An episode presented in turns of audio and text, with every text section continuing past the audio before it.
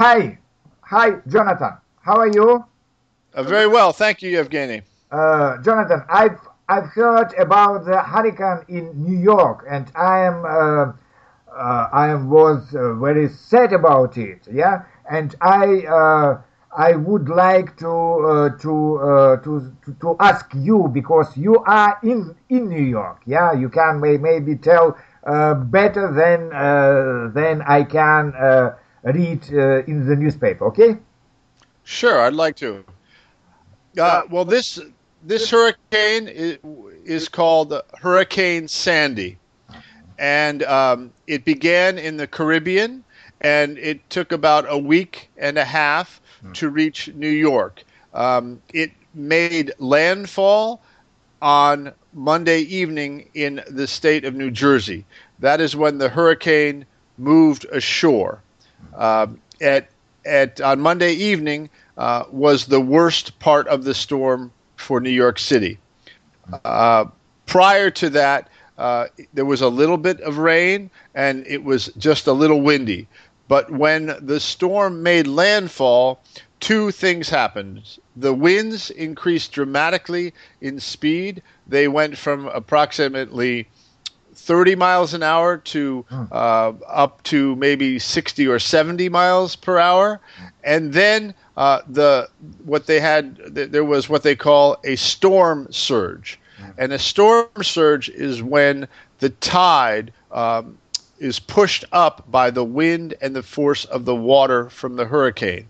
Yeah. And when the storm surge happened in New York, it flooded much of lower Manhattan and several parts of Brooklyn and Queens. hmm Okay.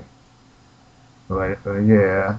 And uh, uh, what uh, what damage what damage uh, uh, was in, in in in the city? What damage uh, uh, did uh, did uh, the hurricane do? Well, this the water, the flood waters, uh, created two uh, major problems. Um, first, it filled the tunnels that uh, carry both the cars and the subway in New York, Ah. and then the the water uh, was so high that it was able to uh, flood the electrical cables Mm. and they were worried because the water is salt water, not fresh water, that the salt water would damage the electrical equipment. Ah. So uh, the electrical company here in New York, Con Edison, turned off power for much of lower Manhattan to avoid damaging the equipment. Yeah. Unfortunately, the flood was so severe, it rode the water level was so high that it caused um, a electrical transformer to explode. And when that happened, uh, a much larger area of Manhattan lost uh, electrical power. And so uh, now, uh, two days after the storm, Wednesday, there is still a large section of Manhattan that does not have electrical power. Okay. And uh, how uh, how many victims were in New York? In New York City, they have uh, estimated that there were 22 uh, victims um, uh, killed by the storm. Uh, it was a variety. Uh, several people were killed by falling trees. Uh, uh, unfortunately, a very a young couple decided to walk their dog in the middle of the storm, and a large tree uh, fell and killed them.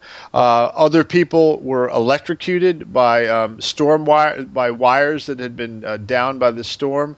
Uh, some people drowned because their houses were flooded.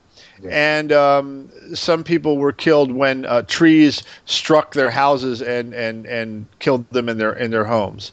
Um, another problem uh, that caused uh, a few deaths was related to the fact that a hospital located in lower Manhattan uh, was flooded and they lost uh, electrical power as well. They're, they had a backup generator uh, that, that failed.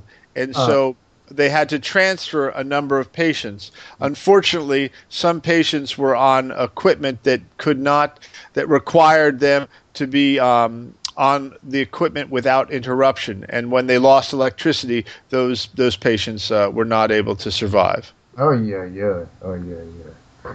Okay, but uh, uh, uh this uh, this this hurricane influenced not only New York, yeah.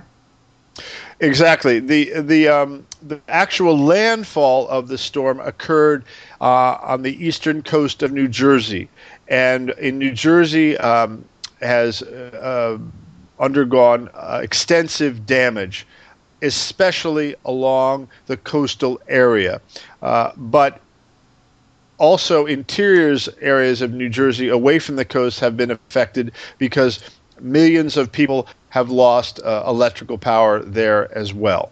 Uh-huh. Okay. Well, I'm uh, I'm uh, of course uh, sorry to to hear it, but I hope that in several days you can overcome this uh, this uh, consequences of the of, of, the hurricane. Thank you. they are working now very diligently to restore both transportation service and electrical power here in New York City. Thank, uh, thank you for your for your interview, John, Jonathan. It is always a pleasure, Evgeny. Bye bye.